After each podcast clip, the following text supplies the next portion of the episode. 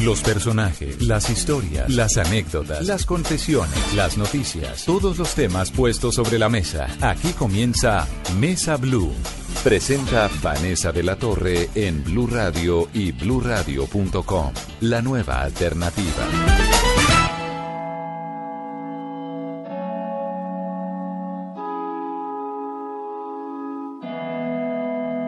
Algo está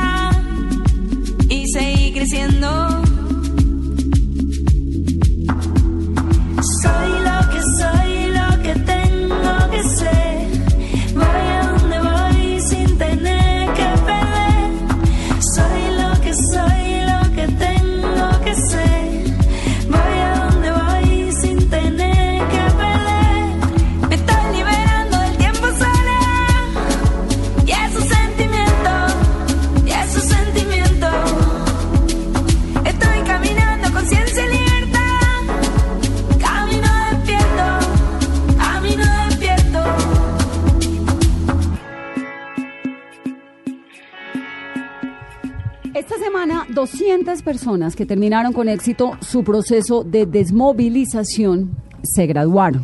La Agencia Colombiana para la Reintegración entregó esos diplomas que los certifican que completaron con éxito su proceso de desmovilización. Eso significa que salieron, que salieron de las de una de las guerrillas colombianas o de alguna eh, fuerza de estas ilegal, de las bandas criminales o del ELN o de los paramilitares y que tuvieron un periodo de escolaridad que generalmente es de seis años se graduaron y ya están listos, preparados para entrar a la vida cotidiana, a la vida civil. Y están aquí con nosotros este domingo en Mesa Blue Disney y Jorge Eliezer. Bienvenido, Jorge Eliezer. Gracias. Le voy a pedir que le hable bien cerquita al micrófono para que se le escuche la voz. Disney, bienvenida. Gracias. ¿Cuántos años tiene Disney? 35. 35. ¿En las FARC estuvo? Sí, señora. ¿Durante cuántos años? Nueve años. Nueve años en las FARC. ¿Hace cuánto se desmovilizó? Hace, eso fue en el 2011, En el 2011, es decir, que entró a los cuántos años? a los 19, A los 19. ¿De dónde es Disney? del Caquetá. Del Caquetá. ¿Y Jorge Eliezer cuántos años tiene?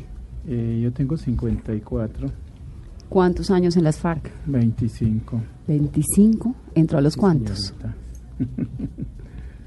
Eh, entré como de 20 y pico años. Veintipico, 19 y veintipico. ¿Y cómo les ha ido? ¿Cómo se sienten ahora, ya después de este proceso? ¿Cómo le ha ido, Jorge Eliezer? Pues eh, eh, me siento muy contento, pues, pues culminé una etapa de mi vida, una etapa que creía que era muy lejana, pero de todas maneras fueron pasando los años y los años y el aprendizaje que uno tiene, pues mm, hace que cada día seamos mejores personas y seamos eh, en- siguiendo en un proceso de construcción más de nuestra personalidad, de nuestra vida y el aprendizaje que es para toda la vida. ¿De dónde es Jorge Eliezer? Pues eh, yo eh, me crié en varias partes, pero soy de Antioquia y de mi mamá es antioqueña, pero soy mis, por mis padres de descendencia filipina. Sus padres de descendencia De filipina, el papá, Sí, y terminó viviendo en Colombia, su padre, sí, mis abuelos fueron los que vivieron acá. porque Colombia. migraron a Colombia. Migraron, sí, claro, vinieron por el mar. Ah, no me diga, qué interesante. A comienzos del siglo pasado. Sí, señora. ¿Y se instalaron en dónde? Y se instalaron eh, aquí por los eh, por los lados de Córdoba. ¿Su papá vive todavía? Mm, Sí, sí, señora. ¿Y qué le dijo cuando usted se fue para las FARC a los 20 años? Pues eso fue un proceso, no, no fue de un momento a otro, fue un proceso, pues eh, de todas maneras estábamos en, llegaba el, el Partido Comunista y empezábamos con las charlas y, fueron eh, indu- eh, fueron entrando en mí todas esas charlas y, y miré que de todas maneras podía eh, poner un granito de arena para que Colombia fuera distinta a como estaba y a medida que fue el, el tiempo pues fui yendo a los campamentos entrando y viniendo y, y así se pasaron eh, siempre varios años hasta que ya eh, pues quedé ya eh, en tiempo completo. Jorge, ¿cómo fue, ¿cómo fue esa desmovilización? ¿Cuáles fueron las razones? Eh, ¿Cómo se produjo? Cuéntenos un poquito esa historia. Sí, pues, eh, eh, pues realmente eh, en ningún momento eh, yo eh, pensé de que iba a desmovilizarme. No, nunca, nunca pensé eso. Siempre pensé que mi vida era al interior de, del trabajo, eh, en la guerrilla. Eh, yo fui a tratamiento a Venezuela y después vine a Colombia y fui capturado y fui confinado en la cárcel para para eh, eh, cumplir con la condena que me dieron por, eh, por eso. Después de estar allá, entonces mm, fueron los de ACR, ¿sí? Y fueron a visitar los presos que, que estaban de la guerrilla y nos explicaron cómo era la manera de uno cambiar, ¿sí? Y entonces me orientaron y, y ya comprendí realmente eh, que mi vida podía dar un cambio radical, podía cambiar, ingresar a la vida a la vida civil. Y ahí fue cuando entonces tomé la opción por, por cambiar mi vida, pero en ningún momento eh, anteriormente pensé en desmovilizarme, sino que fui capturado y en el en prisión los de ACR pues dieron una, una situación definitiva en mi vida y le doy gracias a Dios de que les puso a ellos en el corazón de visitar a, también a los que estamos en las cárceles porque realmente la mayoría visitan a los que están libres y nosotros en las cárceles confinados fui estuve confinado más de tres años pero aún estando en la cárcel todavía pensaba en seguir luchando en lo mismo que yo siempre he estado durante muchos años ¿Fue muy difícil convencerse de, de- de- de hacer ese cambio, de dar ese paso? Sí, eh, eh, de todas maneras, mm, mm, eso fue eso fue dificilísimo y eso no fue cuestión de un mes ni de dos meses, sino de varios meses donde donde yo yo podía mirar eh, la posibilidad de, de aportar de aportar a mi país, pero siendo una persona en la legalidad. Entonces me di cuenta de que siendo legal es mucho mejor, Eh, reconciliarme con la sociedad. Eh, eh, pedí perdón por, por, por las situaciones de pronto que había cometido años atrás. A pesar de que pues en la guerrilla pues aprendí muchas cosas, muchas normas y aprendí a obedecer fielmente, pero necesitaba reconciliarme con la sociedad, necesitaba reconciliarme conmigo mismo, porque de todas maneras en la reintegración y en la vida civil eso eh, no- nos dignifica, nos da una vida eh, eh, eh, distinta. eh, está basada en el esfuerzo, el compromiso que uno tiene con una sociedad, con el gobierno, y eso es muy bonito. Ya ahora me siento muy tranquilo. Y sobre todo Eh, 20 puedo años. Caminar por las calles, mirar los carros. Disney, démosle una revisada a la historia, a su pasado. Usted entra a las FARC a los 19 años, ¿por qué? ¿Qué pasaba en esa época en Caquetá? ¿Qué estaba haciendo? Bueno, en esa época, cuando, cuando yo ingresé, vivíamos en pueblos aledaños a Florencia, como por allá corregimientos de la Unión Penella, en San Isidro, todo eso. Y por allá el, el Estado tiene muy olvidados los, los pueblos, por lo que son zonas rojas. ¿Eso era qué año? Eso fue como en el 2000, algo así, sí, como en el 2000. Y por allá no hay no hay empleo, no hay formas de uno trabajar ni que alguien le dé un buen empleo. Entonces siempre nos tocaba ir a hacer de comer a los raspachines, o sea, por allá en las cocinas, cocinándole a los trabajadores. Entonces eso llegó como un término de que yo dije, no, yo ya estoy aburrida de estar todos los días madrugando, acostándome tarde, porque uno de, de co- o sea, de cocinero le toca levantarse a las 4 de la mañana y acostarse a las 10 de la noche. Sí. Pues Entonces no eso me aburrió. Y yo ya tenía mis hijos, tenía mm, al niño y la niña. Y yo dije, no, yo me voy a ir. ¿Y su marido qué hacía? No, yo no tenía esposo. ¿Y O quién sea, era el me papá de fue... los niños? O sea, me fue muy mal. En esa, en, en esa etapa me fue muy mal y yo dije, no más, ya voy a seguir sola. Entonces vivía con mi papá y mi mamá. ¿Y había estudiado? Sí, no voy a terminar la primaria. Me has hecho nomás hasta, no alcancé a terminar el quinto. Y viviendo nosotros esa vida, eso fue como algo que a mí me llevó como a pensar diferente. Mi papá era comunista, era de la Unión Patriótica. Y tenía muchas raíces de, de lo que él había vivido, la violencia por allá en el valle, mm, todas esas partes de por allá de, de Sevilla Valle. conservadores. Sí. Esa época. Sí, y entonces él nos contaba mucho las historias de él y como que fue algo que como que se me se me como me nació en el corazón de seguir como lo que mi papá nos nos nos, nos enseñaba y lo ¿Pero que su papá en algún momento estuvo armado? no, no, él fue de la. Unión Patriótica y él siempre asistía a las reuniones del, del comunismo. Y llegó el momento en que yo le dije que yo quería irme, o sea, como pidiéndole el permiso. Y él me dijo, pues para mí sería un honor de que uno de mis hijos se fuera para la guerrilla. Y sí, me fui, o sea, me fui como con la conciencia tranquila de que, de que no había hecho algo malo, de que había pedido permiso. ¿Cuántos años, cuántos hermanos? Somos tres mujeres y dos hombres, pero de los dos hombres no hay sino uno porque uno de ellos lo mataron en el Caguán, de como 19, 20 años. ¿Lo mató quién? En ese tiempo, pues había mucho apogeo de la coca y lo mató un, un fincario. O sea, porque pues lo involucraron a él en el robo de una coca y resulta que habían sido otros tres muchachos y no había sido mi hermano y a él lo mataron porque era amigo de ellos. Eso fue antes de que usted se Sí, fuera antes para la de que yo me fuera. ¿Y el otro hermano y sus hermanas? Ellos todavía ellos viven, pero ellos tienen una vida normal. Ellos, nadie de ellos, o sea, pertenece a ningún grupo ni nada. Ellos tienen una vida como cualquier otra persona. Y usted entonces dijo, me voy a las FARC.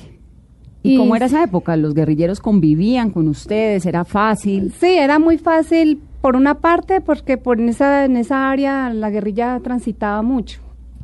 Y pedir o sea, pedir el ingreso, pues se primero investigaban de qué familia, mm, por qué se iba, porque allá uno no se puede ir por enamorado de una persona ni amor a las armas, tiene que ser de que uno vaya convencido a qué es que va a ir allá.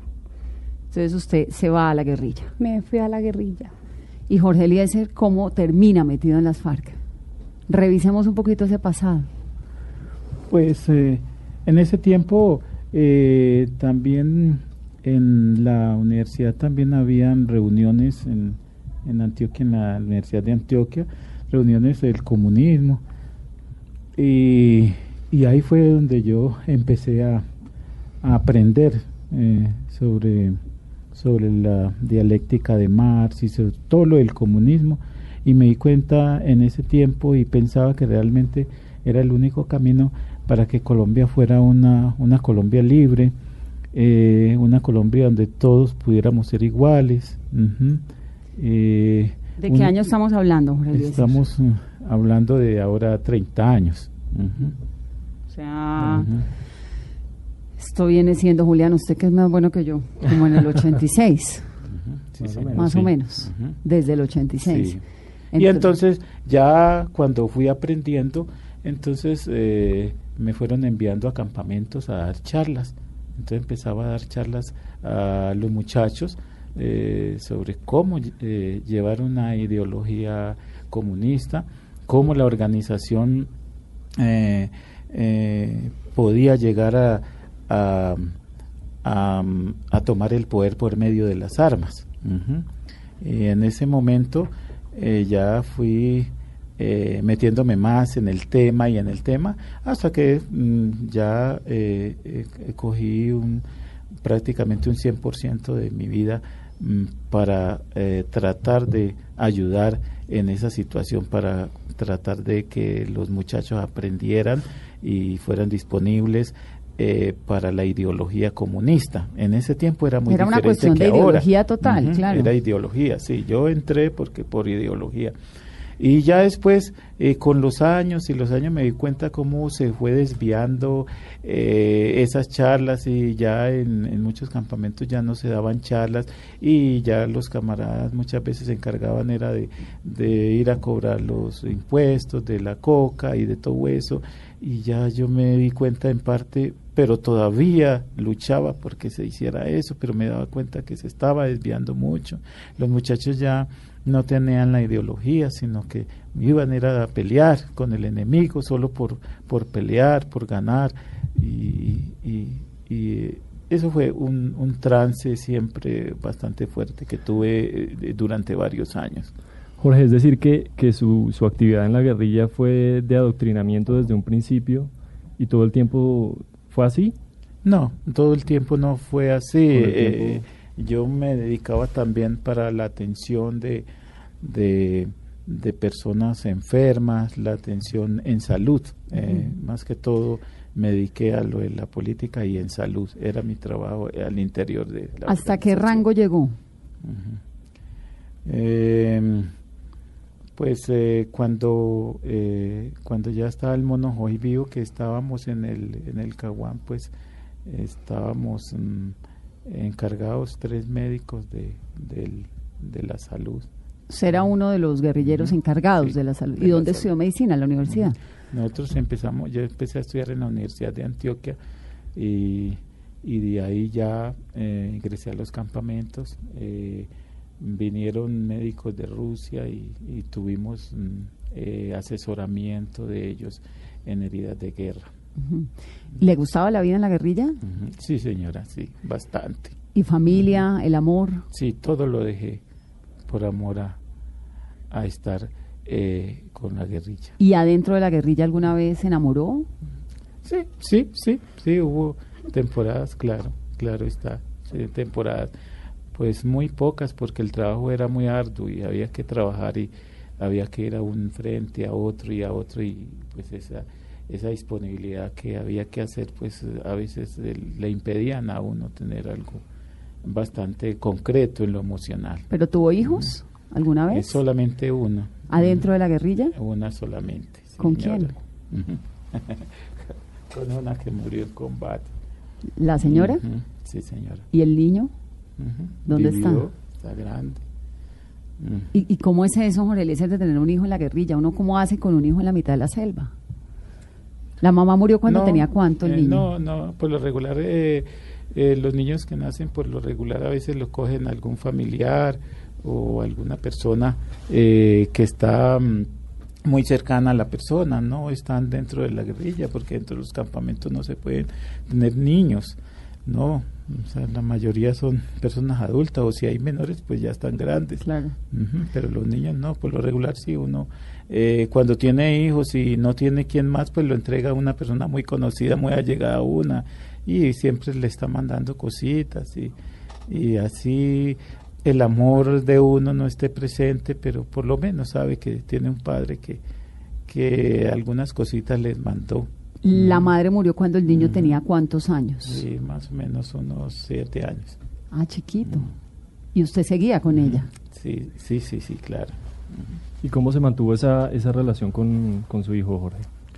No, muy lejana. A través de los años. Sí, muy lejana. Uh -huh. ¿Lo visitaba? Sí, muy de vez en cuando, sí, sí. ¿Y él qué le decía? ¿Qué pensaba de la situación? Eh, que me quería. ¿Hoy en día tiene relación con el hijo? Sí, muy poco. ¿Por qué se pone tan triste si ya está en la vida civil? ¿Por qué se pone triste?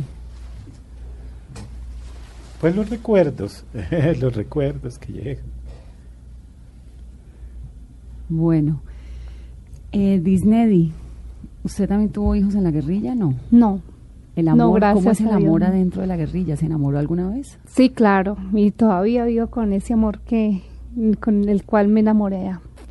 Usted pero eh, estábamos en la parte de su historia estábamos en que había entrado a la guerrilla por una convicción empujada por su padre que uh -huh. era del Partido Comunista tenía 19 años un hermano muerto los otros las otras dos hermanas y el hermano en una vida común y corriente, Sí. hizo solo hasta quinto de primaria, entra a la, a la guerrilla y ¿qué hacía adentro? ¿Qué hizo durante los años en que estuvo allí? Bueno, en- duré, no alcancé a terminar el curso en la guerrilla que fueron, eran entre dos a tres meses. Me enfermé de una rodilla, como una hernia en el músculo. Me dejaron, me dijeron que me fuera. Y me fui y seguí una vida como normal. Y siempre me perjudicaba la rodilla. Cuando me encontré con un comandante de ese mismo frente, el que me había dado el ingreso, ¿Ese qué frente era? el 15. Eso es Caquetá. Eso es Caquetá. Y entonces él me encontré con él en una, una heladería y me dijo que qué me había pasado. Entonces yo le conté la historia. Le conté mi historia de que, o sea, lo que me había pasado. Entonces él me dijo que cuál era la solución. Entonces hasta que no me viera un médico, no me daba cuenta qué era lo que me pasaba en la rodilla. Y sí, me, colaboró, me dio 150 mil pesos para que me hiciera ver de un médico. Y me solucionaron el problema con, con unas ampollas de complejo B. Cuando volví, entonces él me dijo que que qué pensaba. Entonces yo le dije que no, que yo quería irme. O sea, volví a insistirle como a la vida ya. Está convencida de que quería ser guerrillera. Sí, claro, yo dije, Y yo ya no tenía puedo. su uniforme, su fusil y todo. Pues cuando, cuando yo estuve en el curso no, porque allá le dan solamente el uniforme más no le dan un fusil porque sin uno saber manejar un arma no le pueden dar un fusil. Y después de que ya le dije que me iba, entonces me dijo no, dijo yo tengo, dijo tenemos un trabajo de hacer ropa. Si usted dijo usted sabe manejar una máquina, yo le dije no, yo no sé nada de eso. Entonces me dijo, si usted quiere, aprende el curso y, y se va a hacer ropa, pero tocaba hacer ropa en- para la guerrilla dentro de la montaña. Y sí, así hice, un mes duré haciendo el curso. ¿Qué fue lo más alto en su rango que llegó en la guerrilla? No, yo siempre fui tropa, siempre viví con mi esposo, o sea, al pie de mi esposo. ¿Y cómo tenía esposo adentro de la guerrilla? ¿Cómo fue eso? Pues ¿Lo el- conoció allí? Sí, o sea, el mismo que me dio el ingreso, con el tiempo nos enamoramos y, o sea, cuando ya hice el curso para ser, para sastre, ahí fue donde nosotros nos enamoramos con él. ¿Y se desmovilizaron juntos? No, yo no fui, o sea, que me haya venido allá, no, las no puertas, por las, yo salí por la puerta grande, o sea, Bueno. no tuve necesidad de, de irme así como venirme de allá mal venida, no. Vamos Fue- a hacer una pausa corta, ya regresamos en esta conversación con Jorge, Eliezer y Disney que nos están abriendo hoy aquí en Mesa Blue, su corazón, su pasado, su historia y sus sueños, lo que viene para ellos. Somos Vanessa de la Torre y Julián Urbina. Vámonos de aquí, amor, tú y yo. Vámonos, aquí no hay nada para ninguno de los dos. Lo sabemos y por eso debemos partir. Ya regresamos con Disney Marulanda y Jorge Eliezer Charrasquiel en Mesa Blue. Continuamos con Joshua Mitrotti, Disney Marulanda y Jorge Eliezer Charrasquiel en Mesa Blue.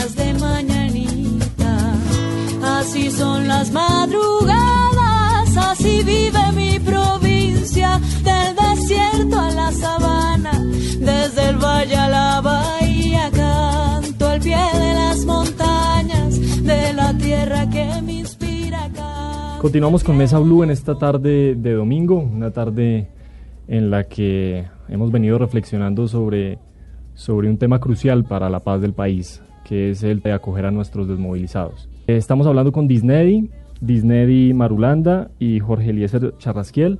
Disney nos estaba contando que, que había salido por la puerta grande de las FARC. ¿Cómo fue ese momento de desmovilización y por qué se da por la puerta grande, como dice usted? Momentico para que nos ubiquemos un poquito. Ok. ¿Quién es el esposo? ¿Dónde lo conoció? Arranquemos tal vez por ahí, Julián, si le parece la historia de amor, claro que sí. para que lleguemos a la eh, desmovilización. Bueno, en el tiempo que yo me fui a hacer ropa para la guerrilla, mi esposo era el financiero de ese frente. él se llamaba ya, se llamaba Víctor.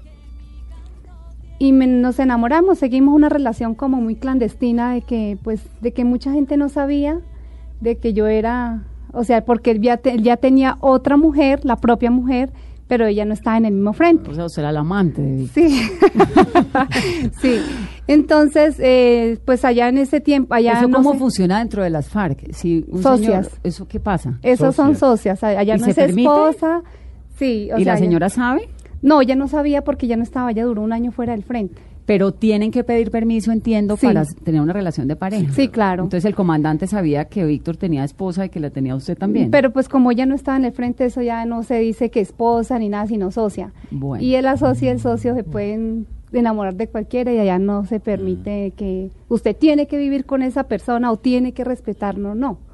Pero en el caso mío fue diferente, porque como yo lo amaba y me gustaba, entonces yo sí lo respeté a él.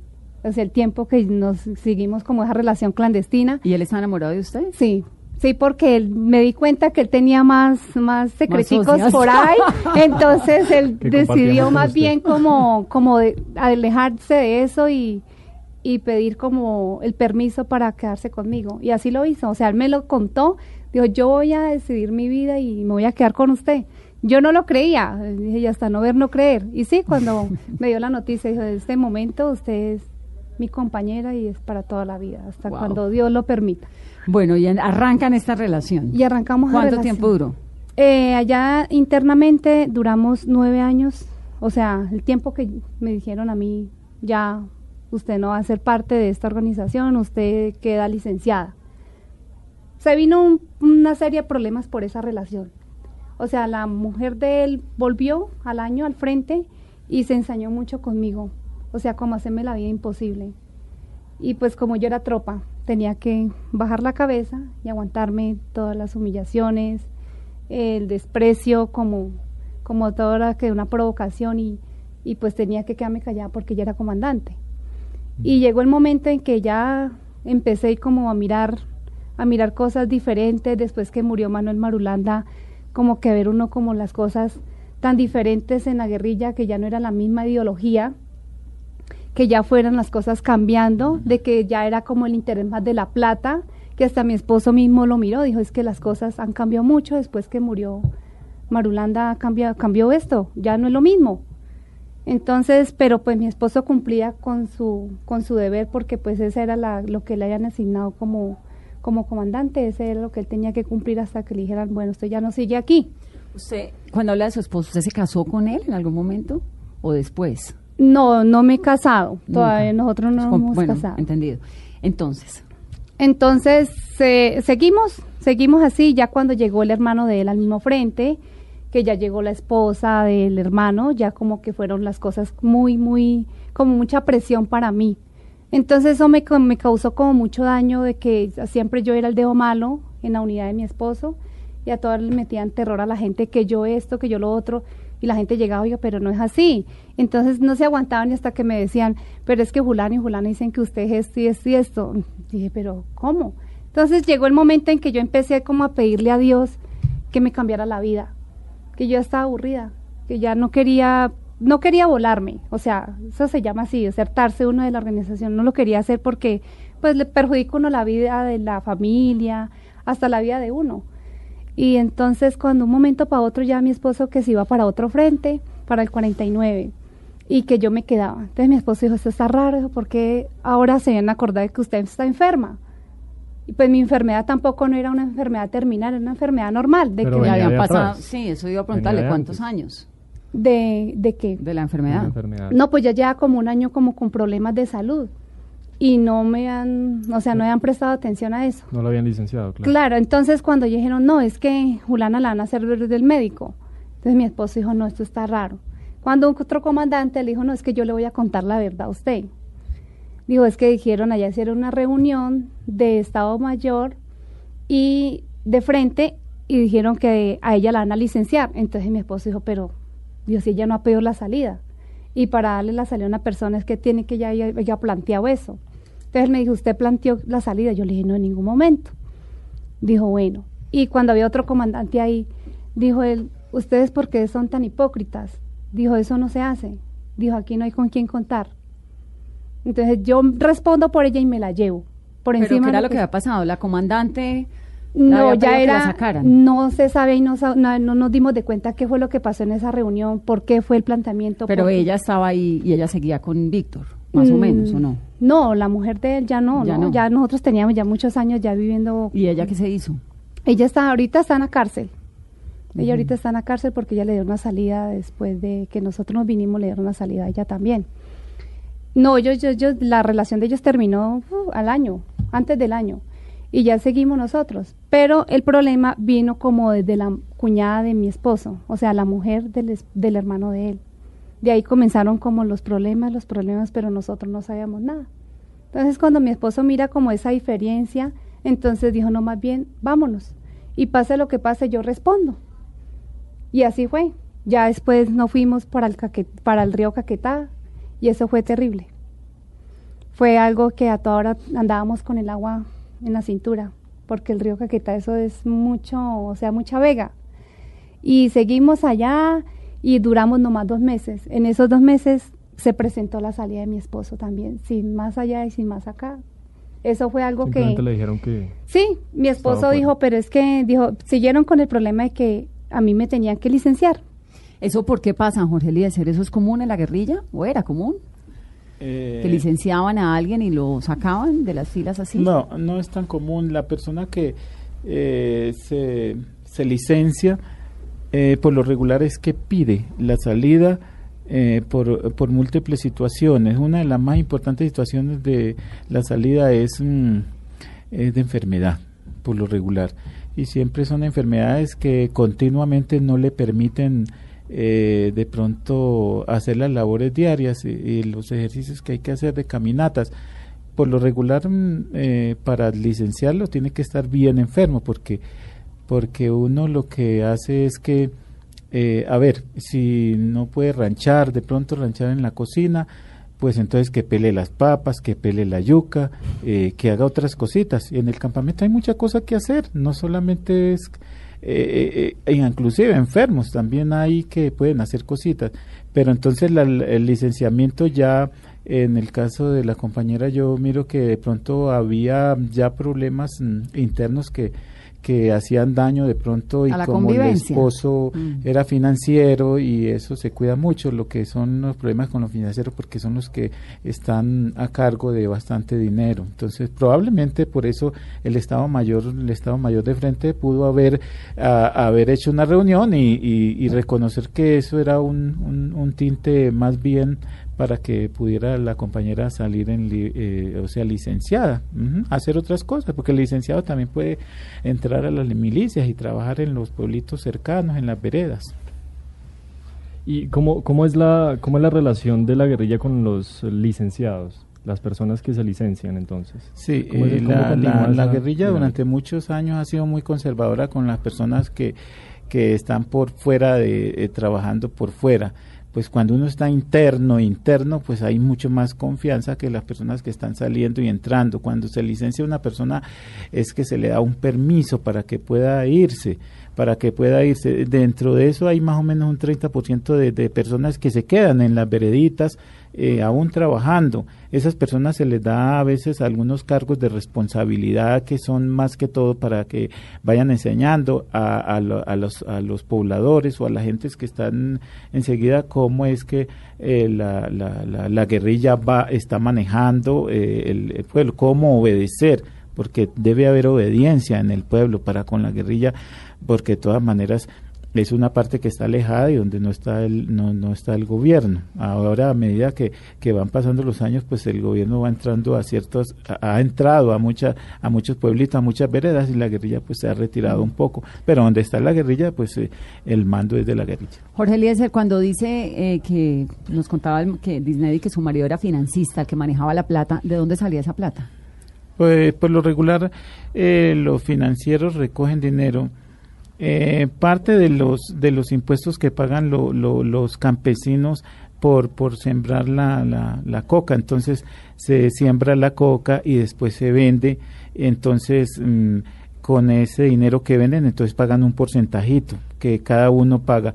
Eh, y eh, segundo, eh, las donaciones que dan las personas, por ejemplo, en los finqueros, que, que también es- son, son pagos que se hacen, por ejemplo, el ganado que tienen. El ganado que tienen también hay una partecita que, que se da. Sí, que se da que por lo regular los campesinos en un porcentaje alto, como son muy allegados a la guerrilla, pues dan, dan, dan todo eso, el, el financiero recoge esos dineros y con eso es que hay subsistencia para comprar alimentación, porque un, un, un frente que tiene 400, 350, 400, pues la alimentación hay que comprarla, allá no se le quita, no se le quitaba, sino que se compraba. Ujú. Disney, y entonces a usted la sacan, básicamente. Se sí, va. ¿Y sí, qué hacen? entonces, no, pues salimos con mi esposo, salimos juntos. ¿Hacer qué? Pues ya comenzamos como a, a mirar qué era la opción para nosotros seguir, porque a él le dan di- la orden era que él tenía que irse del departamento de Caquetá. Dijo, no, es que yo no, no le he hecho daño a nadie, es decir, o sea, a la, a la guerrilla, a la organización, porque me voy a ir de Caquetá. Y la verdad que fue que a él no, no- no- nosotros no nos dieron nada, nada de plata, después de tantos años.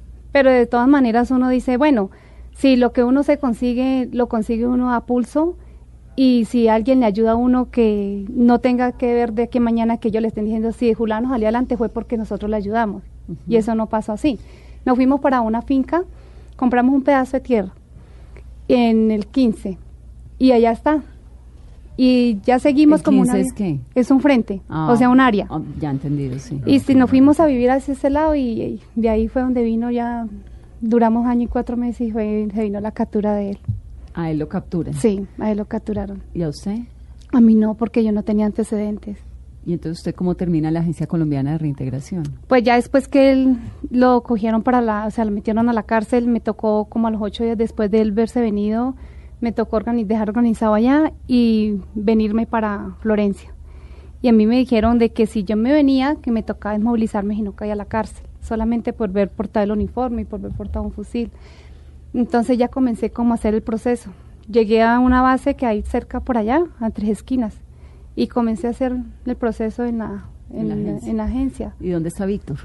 Hay una picota, ¿Sigue preso? sí señora. ¿Y usted lo visita? Diario, siempre que hay la oportunidad. Ah, es un amor de verdad. Sí, sí, claro. ¿Y está Mm. condenado a cuántos años? Pues la verdad que él tiene una condena de 40 y otra de 38.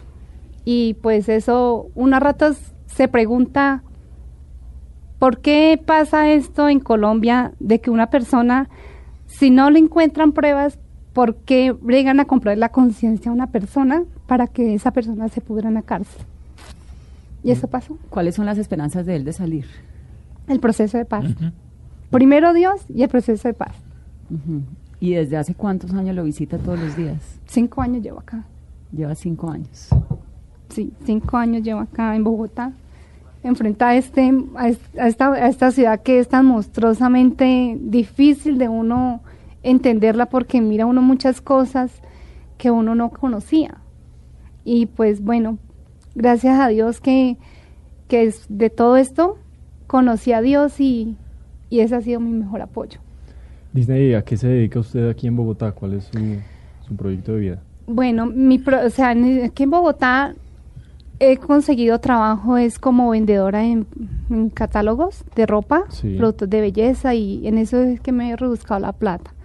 Y me han salido, por ejemplo, que a planchar ropa, arreglar apartamentos y pues de todas maneras el trabajo no es deshonra. Lo importante es que uno tenga los valores de lo que uno aprendió, ser honesto y honrado.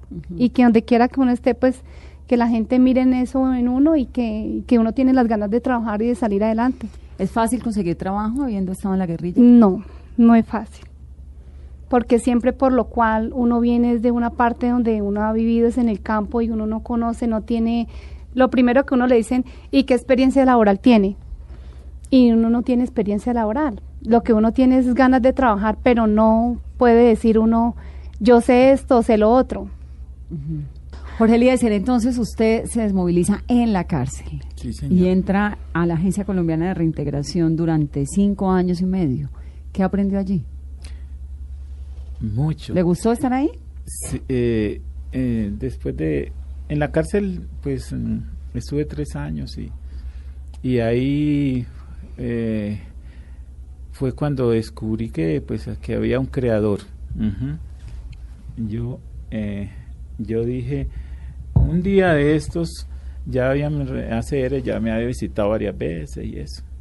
Entonces dije pues Señor si si tú existes y verdaderamente eh, ayúdame a salir de aquí y voy a ayudar a la gente en alguna cosa a la sociedad. Oiga, como, a- como eso de los tres días me llamaron de la dirección y me dijeron, eh, eh, Jorge, venga que se presenta la dirección. Y me dijo el, el director, mire, tenemos la, una orden de libertad suya. Ya cumplió las tres quintas partes. Y yo, uy, gracias a Dios. Sí. Entonces, desde ese momento fue que fue que en mi pensamiento eh, como que descubrí mi vocación de ayudar al otro. Y Pero siempre la ha tenido porque usted trabajaba como médico, Sí, ¿no? En la guerrilla. pero ya una ocasión eh, como ya de vida. Y entonces me vine para la ciudad y dije voy a trabajar, bueno, voy a ver qué, en qué, un- voy a buscar una enfermedad bien, bien fuerte que será un cáncer. Bueno, sí, un cáncer. No, no, no, no. Entonces encontré una fundación que trabaja con VIH. Dije, aquí es. ¿Y ahí Entonces me puse a trabajar eh, con personal de VIH, a trabajar y a trabajar y eso eh, al principio me mandaban que a llevar cartas, que a llevar una cosa, que haga esto y esto. Y ahí fue entrando, entrando, hasta que después trabajé en otra fundación también con VIH y después trabajé en la que hoy estoy, que es la Fundación Huésped, Mujer y Familia, que trabajamos con VIH ya hace años, de la que soy parte de la directiva. Nosotros trabajamos con personal VIH eh, de personas habitantes de calle, eh, personas, eh, mujeres en ejercicio de la prostitución y fuera de eso. Yo no me podía olvidar de mis compañeros y como después entré a la directiva, entonces traté de que se orientara una partecita para también trabajar con las personas desmovilizadas. Y hoy en día nosotros buscamos desmovilizados que están en las calles, que ya de pronto hicieron todo su pas- todo su proceso y que se fueron mal, su plática la gastaron y quedaron en la calle, nosotros los recogemos y le damos otro aliento de vida. No le voy a preguntar más esto, pero creo que los oyentes y yo queremos saber lo mismo. ¿Y su hijo lo ve? ¿Está cerca de él ahora? Eh, no, él siempre está lejitos, pero sí. Pero tienen una nosotros lo relación. llamamos. Sí, sí, sí, gracias a Dios. Bueno, pues nos alegramos profundamente. Disney y Jorge Eliezer, gracias por abrirnos el corazón, el pasado, sus historias en esta conversación dominical aquí en Mesa Blue. Y voy a saludar a Joshua Mitrotti, que es el director de la Agencia Colombiana para la Reintegración, que sin duda hace un trabajo pues muy impresionante. 63 mil personas se han desmovilizado en Colombia. Y ahora con esto del proceso de paz y esperamos el buen desenlace que tenga, pues sin duda prestará un servicio muy importante para el futuro del país. Joshua, buenos, buenas tardes. Buenas tardes, Vanessa, qué rico estar contigo. Qué rico y qué, bueno, pues lo tengo que felicitar, Joshua, por este trabajo. De verdad que escuchar aquí estas dos historias de Disney y Jorge Eliezer, de cómo dejan las armas, de cómo hoy están en la vida civil, pues le da a uno esperanzas de un mejor futuro. La agencia tiene unos retos hacia, hacia los años venideros. Y hay una inquietud que a mí siempre me ha preocupado mucho y es el tema de la política, porque obviamente pues es una agencia con un potencial eh, económico importante de trabajo. ¿Cómo hacemos para que no se politice la Agencia Colombiana para la Reintegración y que siga siendo técnica como lo ha sido hasta ahora? Bueno, Vanessa, excelente pregunta. Yo creo que primero hay que agradecerle al presidente Santos que mantuvo una orientación técnica de esta agencia.